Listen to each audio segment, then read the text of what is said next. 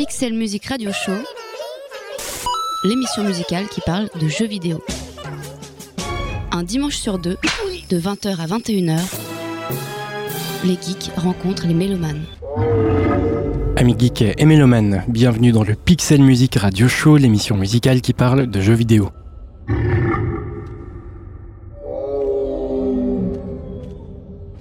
Cette semaine, on vous propose une émission dont l'atmosphère est irrespirable, anxiogène au possible et d'une violence radiophonique absolue.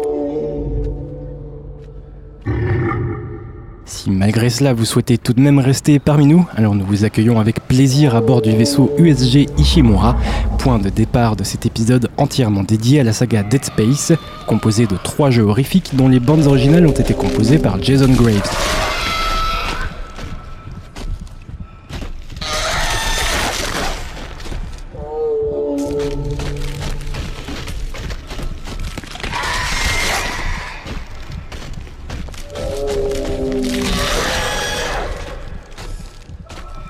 Nous sommes en 2508 et vous n'êtes ni dans une émission musicale ni une rédactionnelle. Bienvenue dans le Pixel Music Radio Show.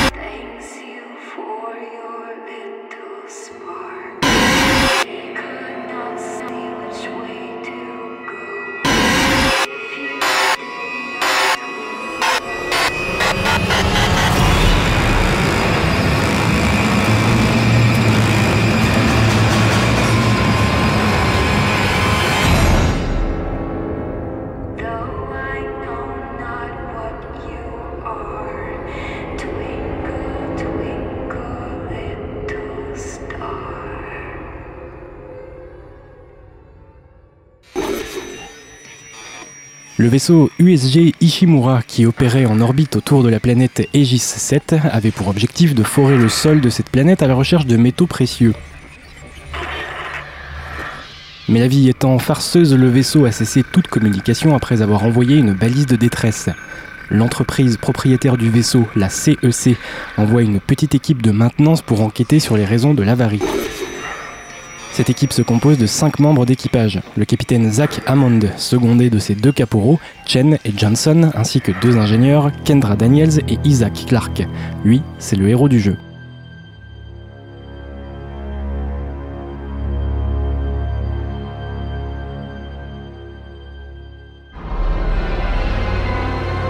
C'est donc ça, l'Ishimura. Impressionnant. C'est l'USG Ishimura, plus grand brise-surface de l'univers. Apparemment, le travail a commencé. Où sont les lumières Le vaisseau est si sombre. Caporal, faites-nous approcher et saluer. Et évitons le champ de débris. Nous venons réparer leur vaisseau, pas faire le ménage. USG Ishimura, ici l'équipe technique d'urgence de l'USG Kellion envoyée suite à votre appel de détresse. À vous, Ishimura. Augmentons le signal s'ils sont à court d'énergie. Oui, je sais. Augmentez-le. Plus. Ces engins ne peuvent pas perdre tous leurs moyens de communication comme ça. Vous croyez qu'avec 1000 personnes à bord, aucune ne peut décrocher?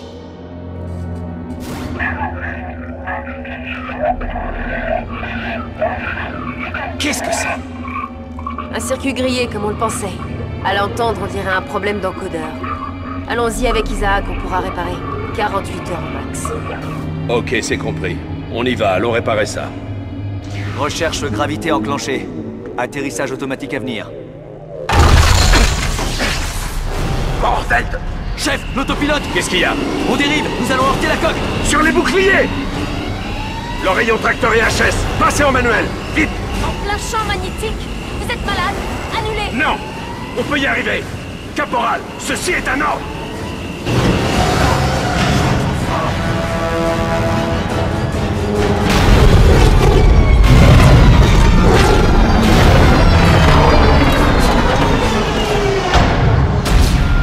Le Kélion, c'est leur vaisseau. Le Kélion donc manque son approche et s'écrase sur le quai de l'Ishimura, ce qui est quand même dommage pour une mission de sauvetage. Qu'est-ce que vous avez fait? Vous voulez nous tuer ou quoi? Je viens de sauver vos fesses, Daniels. Le pilotage automatique ne tenait plus, on aurait très bien pu s'écraser sur la paroi. Alors on se calme et au travail. Caporal, au rapport. Les propulseurs n'ont plus l'air de répondre, et nous avons perdu l'autopilote et le signal radio.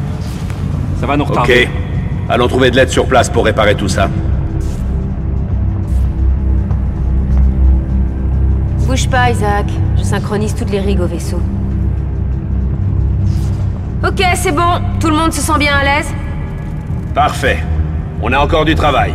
Tous au boulot. Indemne, l'équipe entre dans l'Ishimura, visiblement désert, ce qui est quand même dommage pour une mission de sauvetage. Cela dit, le pire reste à venir. Merde, ça sent pas bon ça. Les équipements ont morflé. Le tram ne fonctionne plus, ça va être dur de se déplacer. On dirait que l'air circule à nouveau. Bon début. Merde, c'était quoi ça La quarantaine automatique a dû être trompée par le retour de la ventilation. Que tout le monde se calme. Cours,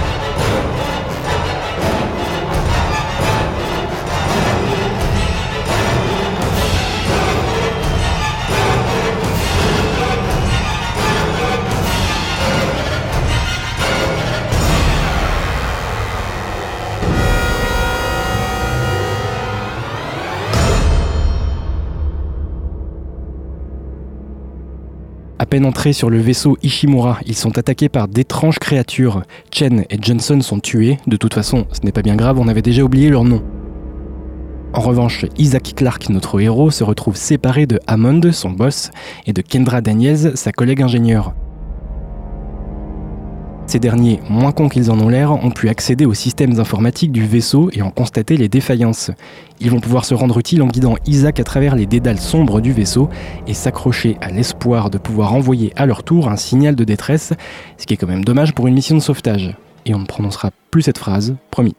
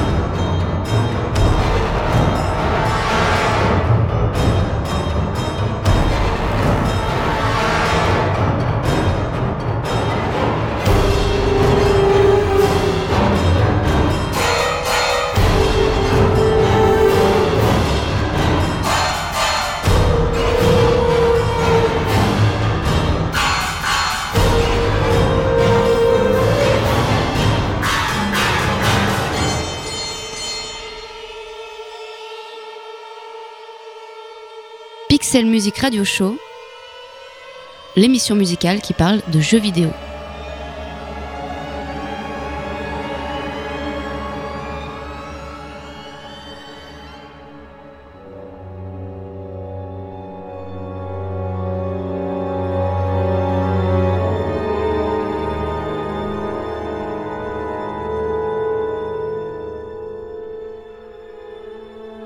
Sa sortie en 2008, le premier Dead Space avait étonné par sa capacité à redonner un souffle à un genre qui était pour ainsi dire mourant, le survival horror. Abandonné par des Silent Hill à la ramasse vis-à-vis de leur illustre héritage horrifique et trahi par des Resident Evil toujours plus portés sur l'action à chaque nouvel épisode, le survival horror avait trouvé en Dead Space un nouveau parangon de la terreur vidéoludique.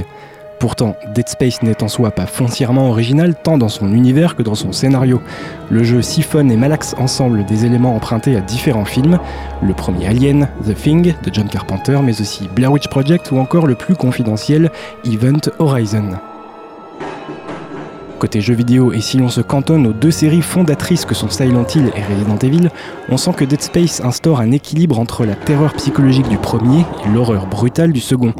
Malgré tout, grâce à une direction artistique renversante, une atmosphère claustro au possible et quelques innovations de gameplay, le studio Visceral Games livrait un jeu à la finition exemplaire, seul sur un créneau horrifique, inoccupé et proche du vide intersidéral. C'est le cas de le dire puisque le jeu se déroule dans l'espace.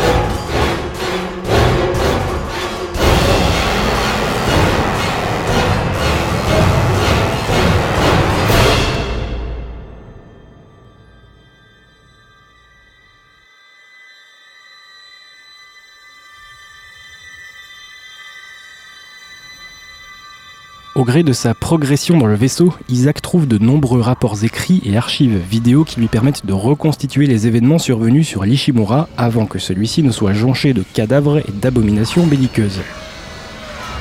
C'est en exploitant les ressources de la planète Aegis que l'équipage de l'Ishimura fait la découverte du monolithe, une immense relique longtemps recherchée par une religion très influente en 2508, l'unitologie. Désolé Jésus. Le capitaine Benjamin Mathius, un unitologue convaincu, ordonne sur demande de l'église d'unitologie la récupération du monolithe. Ce bloc, fait d'une matière inconnue et haut de plusieurs mètres, est rapatrié sur le vaisseau depuis la colonie installée en surface.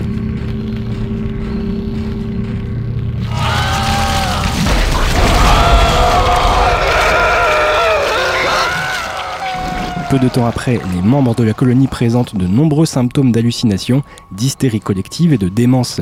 La situation dégénère et le personnel commence à s'entretuer. L'infection ravage totalement la colonie et semble être une sorte de virus extraterrestre.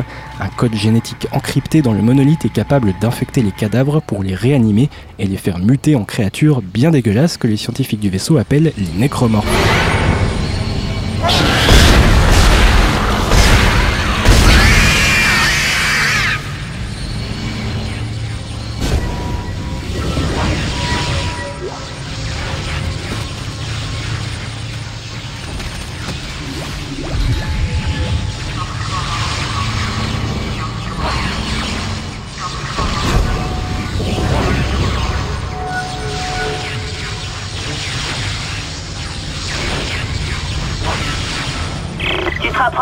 Laboratoire. Quand tu auras ce qu'il faut, tu devras aussi trouver un extrait ADN du tissu organique. Je vais fouiller les registres.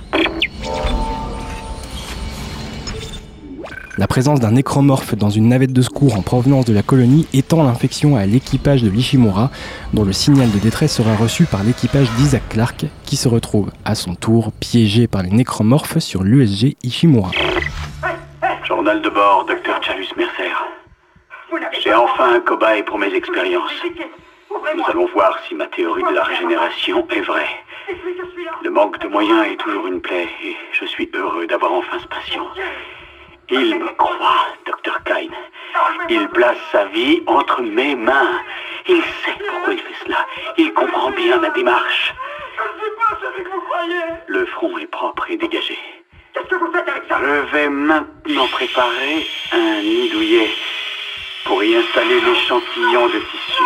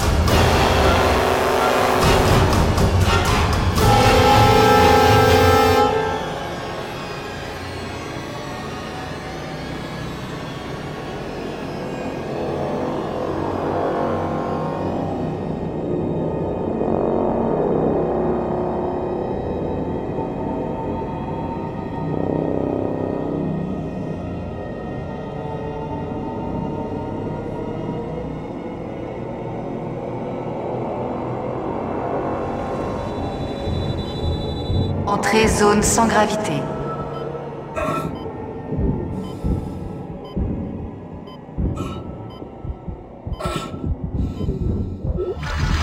L'espace et le vide en général, sonore en particulier, va faire toute la force de la bande originale et du sound design de Dead Space. Mention spéciale aux séquences se déroulant en dehors du vaisseau, séquences d'une extrême beauté visuelle et sonore. L'absence d'oxygène étant synonyme de silence, c'est un travail de calfeutrage des bruitages qu'a opéré l'équipe de sound designer.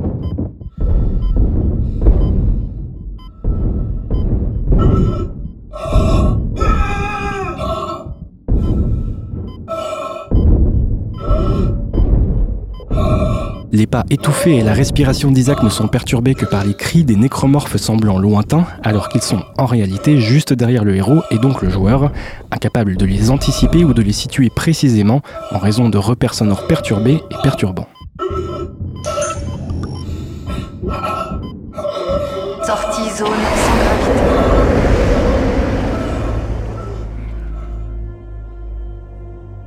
Poursuivant son exploration de l'Ishimura, Isaac entre en contact avec sa fiancée, Nicole, dont il avait reçu un message avant son arrivée à bord. Celle-ci fait de toute évidence partie des rares survivants à bord du vaisseau, mais Isaac et Nicole ne parviennent toutefois pas à se retrouver. Par la suite, Isaac finit par réparer les systèmes de communication et permet ainsi à Kendra d'envoyer un signal de détresse. Celui-ci est capté par un vaisseau militaire, l'USM Valor, qui met le cap illico vers l'Ishimura. Mais la vie étant profondément injuste, ce vaisseau récupère une capsule de sauvetage dans laquelle Hammond, le chef d'Isaac, avait réussi à enfermer un nécromorphe avant de s'en débarrasser dans l'espace.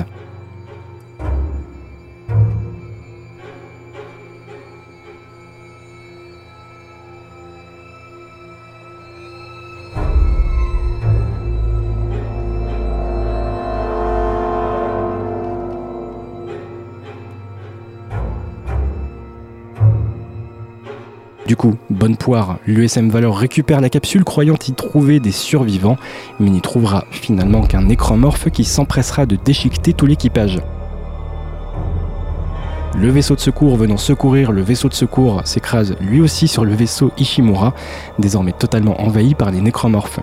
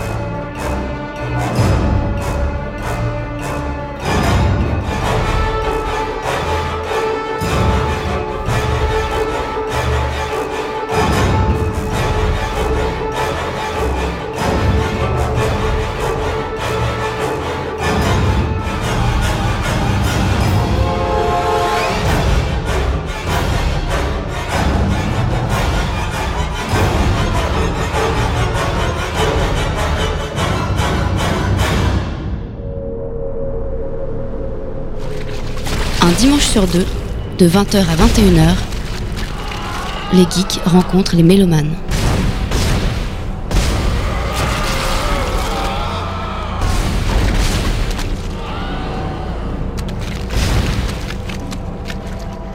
Pixel Music Radio Show, Radio Campus Paris.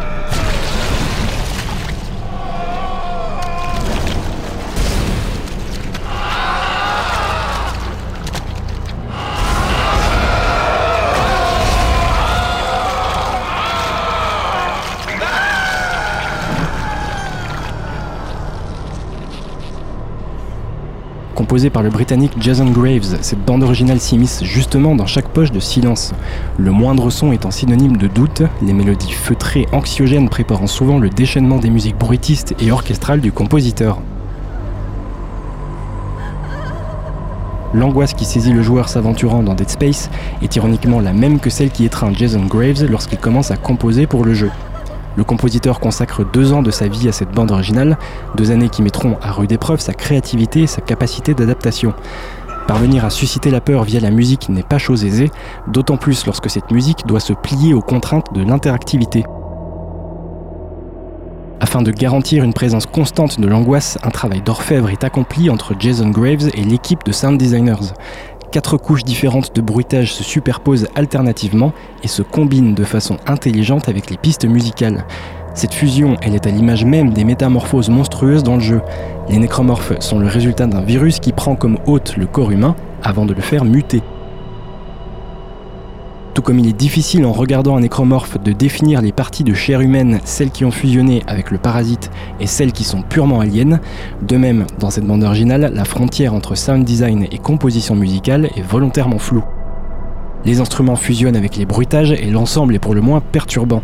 Les ambiances du jeu n'en sont que plus inquiétantes lorsque l'on n'arrive pas à interpréter un son. Est-ce un violon? Est-ce un cri déformé? Sont-ce des bruits de pattes dans un conduit d'aération ou des percussions feutrées? La réponse à ces angoissantes questions sonores n'est bien souvent apportée que lorsqu'il est déjà trop tard, c'est-à-dire quand un nécromorphe débarque de nulle part, toute griffe sortie, la bave aux lèvres, et que la musique s'emballe dans un déluge d'instruments et de sons assourdissants.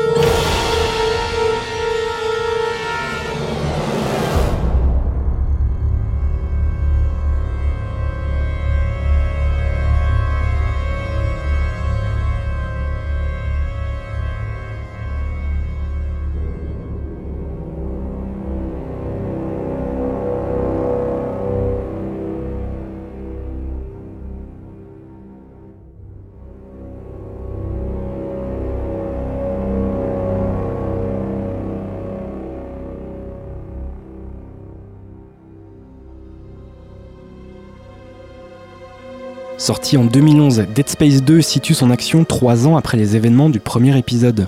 Le jeu s'ouvre dans l'asile de la Méduse, une gigantesque station spatiale gravitant près de Titan, l'une des lunes de Saturne. Isaac Clarke se réveille dans cet endroit qu'il ne connaît pas. Après un bon bout de temps passé à dériver dans l'espace, Isaac a perdu la mémoire et n'a aucun souvenir des trois années écoulées. Isaac? Isaac, vous m'entendez? Oh. Dana J'ai trouvé Isaac. Il est là, avec moi. Bien joué. Sors-le de là, mène-toi le cul. Bon, bon. Euh, ok. Doudou, c'est ça, c'est ça, c'est ça. Ok, je vous enlève cette camisole. Ouais, on est? On est... Vous devez être un peu groggy, je sais. Je peux tout vous expliquer, mais il faudra me faire confiance. Écoutez, vous courez un terrible, un terrible.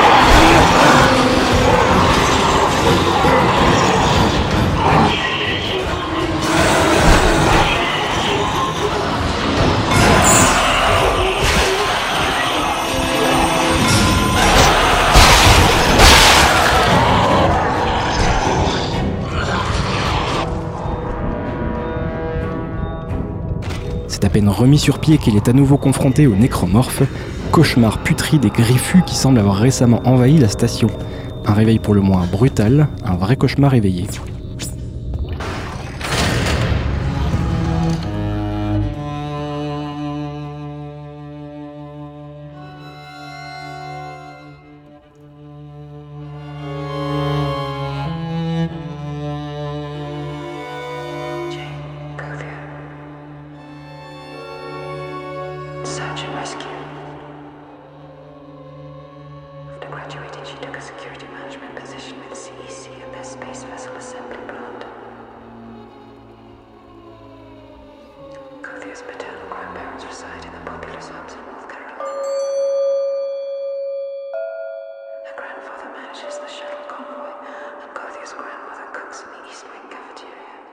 La ligne directrice dans le travail de composition de Jason Graves n'est pas si différente des grands classiques de la musique d'image horrifique. Tout consiste à amener de façon plus ou moins évidente le joueur au fameux jump scare, le moment de peur surprise qui le fera sursauter. Tout le sound design et les musiques d'ambiance du jeu ont pour but de préparer psychologiquement le joueur à tomber sur quelque chose de désagréable et de potentiellement effrayant.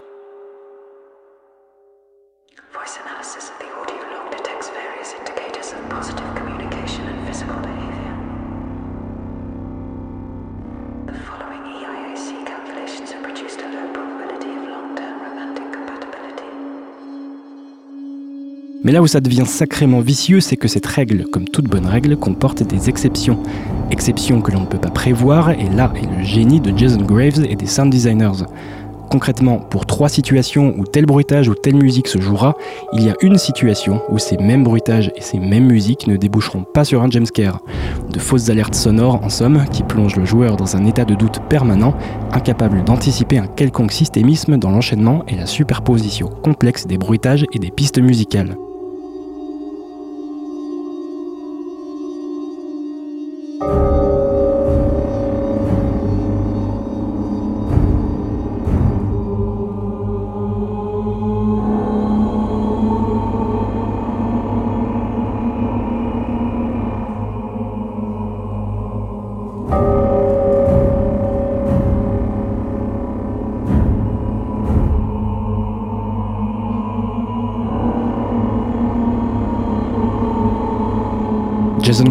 Conçu environ 120 bruitages différents uniquement dédiés au jumpscare, des sons de 2 à 5 secondes qui suggèrent l'arrivée imminente d'un danger, typiquement un instrument à cordes qui s'emballe subitement par exemple. Cette profusion de sons paniquants, pour le dire en français, permet à Jason Graves de placer le joueur dans une situation d'insécurité, car les sons sont balancés de façon aléatoire et ne se répètent jamais au même endroit. Ainsi, si le joueur meurt et doit recommencer un passage, un son différent sera joué. De même, une situation similaire ne débouchera pas forcément sur un même contexte sonore. L'inconnu est ce qui génère souvent de la peur et du stress. Jason Graves a fait sienne cette constatation et l'a appliquée dans son travail de composition.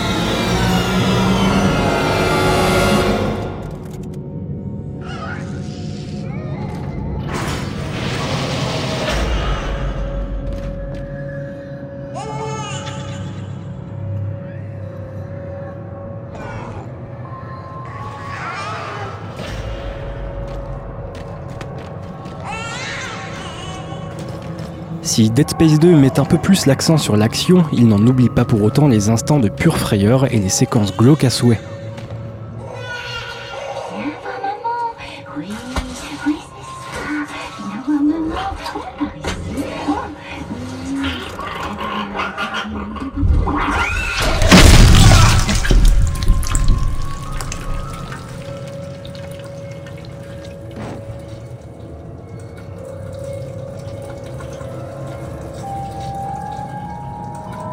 Second opus instille ponctuellement un sentiment de malaise qui utilise à fond les ballons le fameux principe de l'inquiétante étrangeté, rupture brutale avec l'aspect rassurant du quotidien.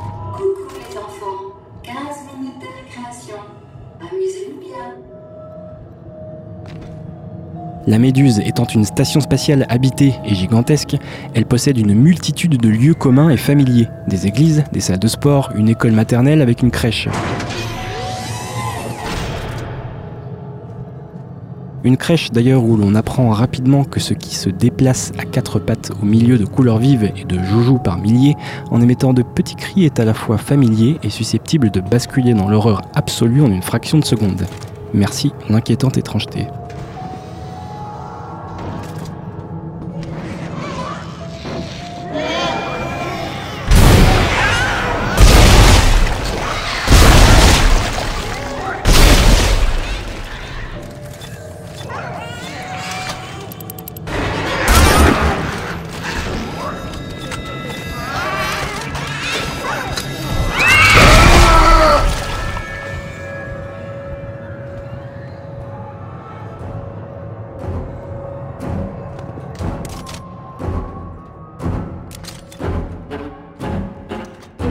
Electronic Arts, qui édite la série Dead Space, avait dans un premier temps exploré la piste d'une bande originale plutôt épique.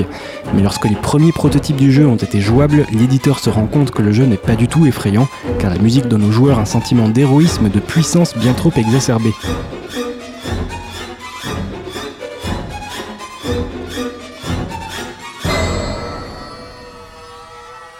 Electronic Arts pose donc une condition à Jason Graves, composer une bande originale non mélodique. Le compositeur ira plus loin que cette contrainte car non seulement les bandes originales sont dans l'ensemble non mélodiques, mais ne suivent aucune réelle progression au niveau des cordes notamment.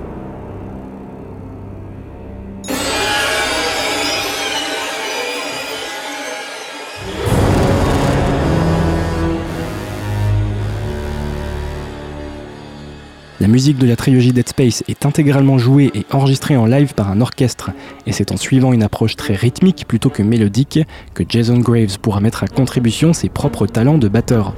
Au final, le résultat a été maintes fois copié mais jamais égalé, notamment parce que ceux ayant tenté de s'inspirer de la bande originale de Dead Space ont utilisé de l'électronique et des séquenceurs, ce qui n'atteindra jamais le rendu d'un orchestre évidemment.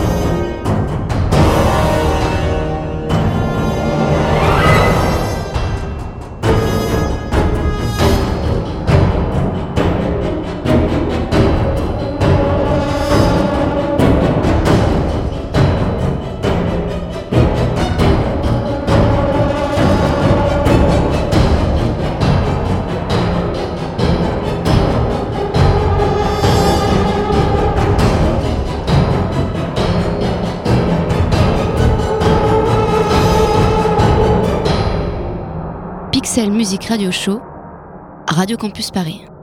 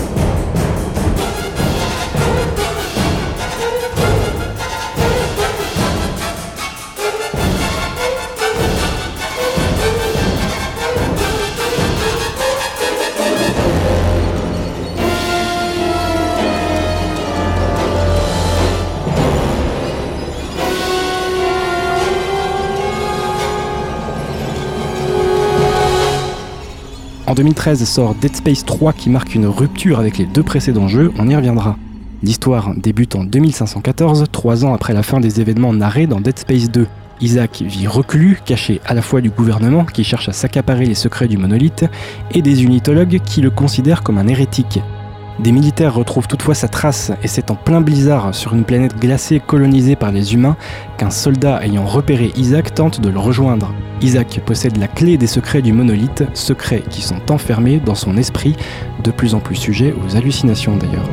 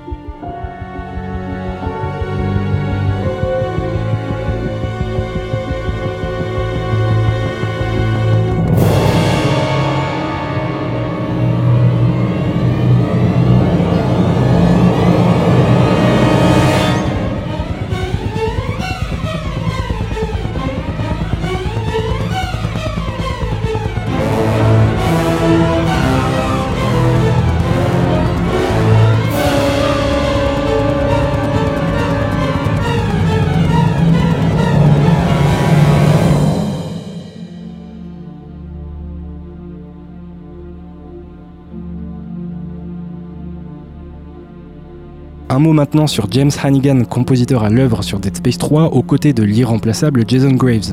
Electronic Arts ayant décidé de réorienter la série vers davantage d'action et des environnements moins confinés, le sentiment horrifique s'estompe presque complètement dans ce troisième opus. De même, une emphase est développée sur les sentiments des personnages, et c'est avec plus de drama hollywoodien que ce Dead Space 3 se démarque philosophiquement de la série. En conséquence, la musique, bien que toujours dirigée par Jason Graves, doit faire de la place pour les compositions plus classiques de James Hannigan. Une bande originale bien plus mélodique que les deux précédentes, pas désagréable à l'écoute, mais définitivement moins osée, moins percutante. Dernier point à souligner, si les deux précédentes bandes originales étaient beaucoup basées sur le rythme, celle de ce troisième épisode est plus mélodique également parce que le jeu lui-même est plus organique. Les deux premiers jeux se déroulaient dans des espaces confinés, construits par la main de l'homme et régis par la technologie. Ici, les environnements naturels prennent le dessus et jouent un rôle important dans le sentiment d'inconnu, comme cette scène d'ouverture en plein blizzard.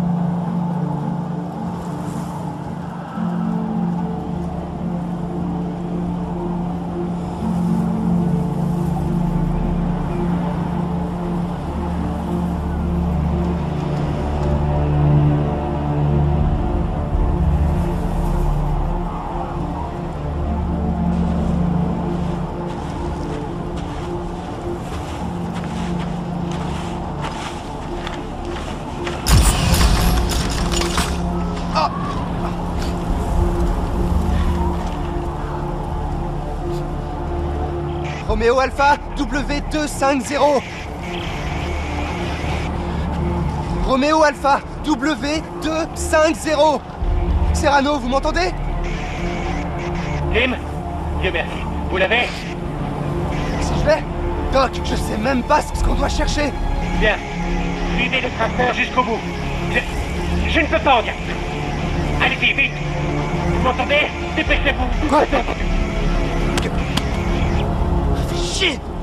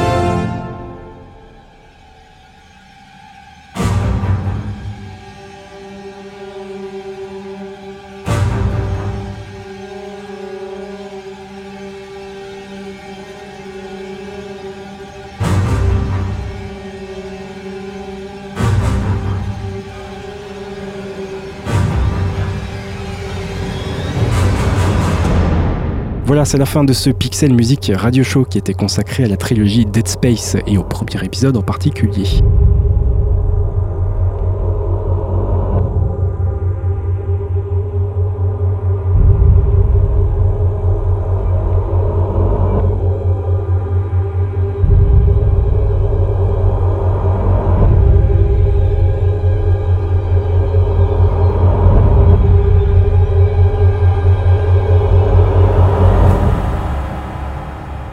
Dira jamais assez, mais un grand merci à vous, chers auditeurs, pour votre écoute, vos retours et votre curiosité. On se retrouve le dimanche 15 février pour un nouvel épisode, et d'ici là, jouez bien.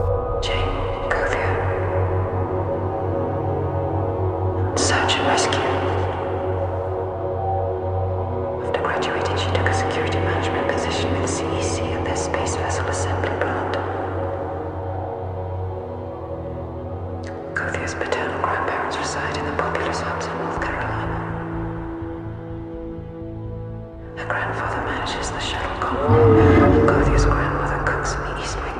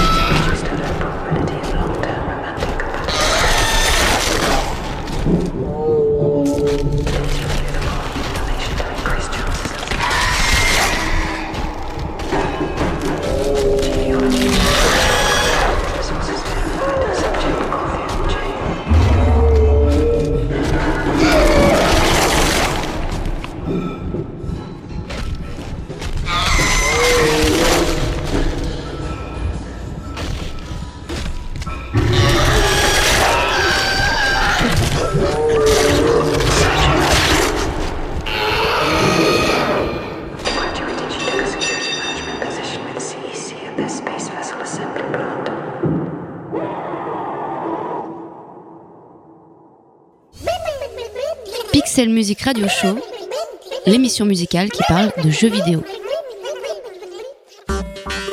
Avec le soutien de Bandic, agrégateur de passion.